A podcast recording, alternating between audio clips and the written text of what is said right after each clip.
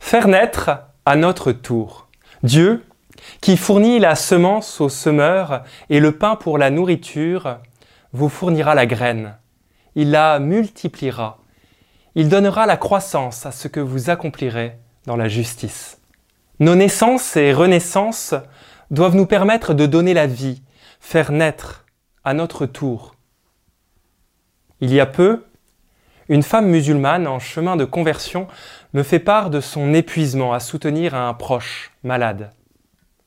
Pour elle, le Christ nous invite à nous donner de toutes nos forces aux autres. Alors elle se fatigue au service de cet ami et elle n'y arrive plus. La voilà à bout de souffle.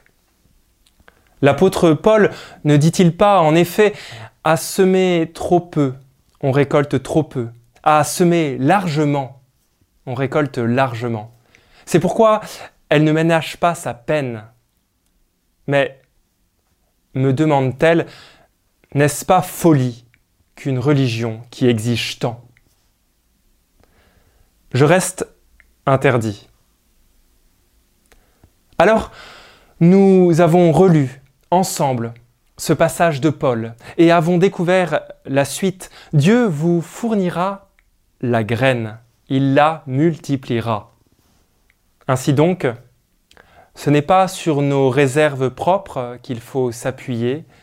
Nos talents ne sont pas des tas de grains dans lesquels nous puisons et qui s'amenuisent au fur et à mesure. Nos talents, c'est notre manière de recevoir et de donner cette graine que Dieu nous tend et qu'il se charge de multiplier lui-même.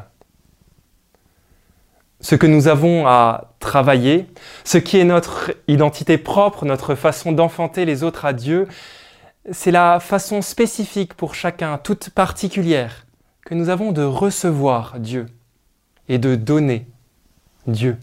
Et pour se convertir, il faut arrêter de s'épuiser et puiser dans ce que Dieu donne et multiplie pour nous.